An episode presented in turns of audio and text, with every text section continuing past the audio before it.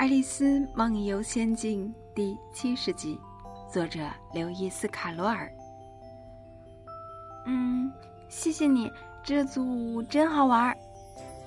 爱丽丝说着，其实啊，她是很高兴，她终于结束了。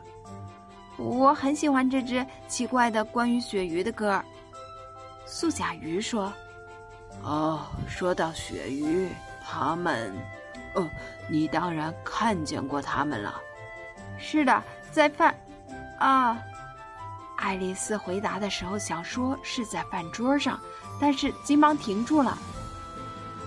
我不知道饭是什么地方，不过如果你常常看见他们，你当然知道他们的样子了。我想，我知道，爱丽丝思索着说：“他们把尾巴弯到嘴里，身上撒满了面包屑。”这是西餐桌烧好的鳕鱼的样子。嗯，面包蟹，你可说错了。素甲鱼说：“海水会把面包屑冲掉的。不过，他们倒真是把尾巴弯到嘴里的。这个缘故是……哎呀，呃，告诉他这是什么缘故？”素甲鱼打了个哈欠。就对樱桃师说：“樱桃师继续说，啊，这是因为他们同龙虾一道参加舞会，于是他们就从海里被扔出去了。于是他们落得很远，于是他们就把尾巴塞到嘴里去了。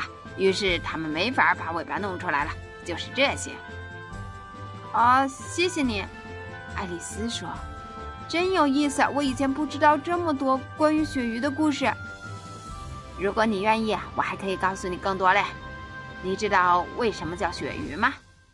樱桃师问。我没想过，爱丽丝说。为什么？它是擦靴子和鞋子的。樱桃师严肃地说。